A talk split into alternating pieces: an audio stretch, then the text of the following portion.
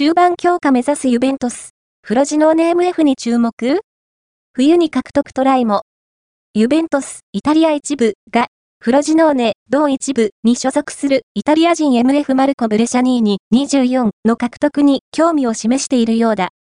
イタリア、トゥットスポルトが伝えた。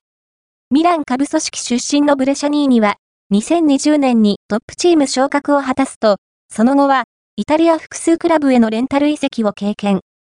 サッカーにフロジノーネへ加わると、今季は、豊富な運動量と卓越したボールコントロールを武器に、ここまで、セリエ21試合に出場して、2ゴール1アシストを記録している。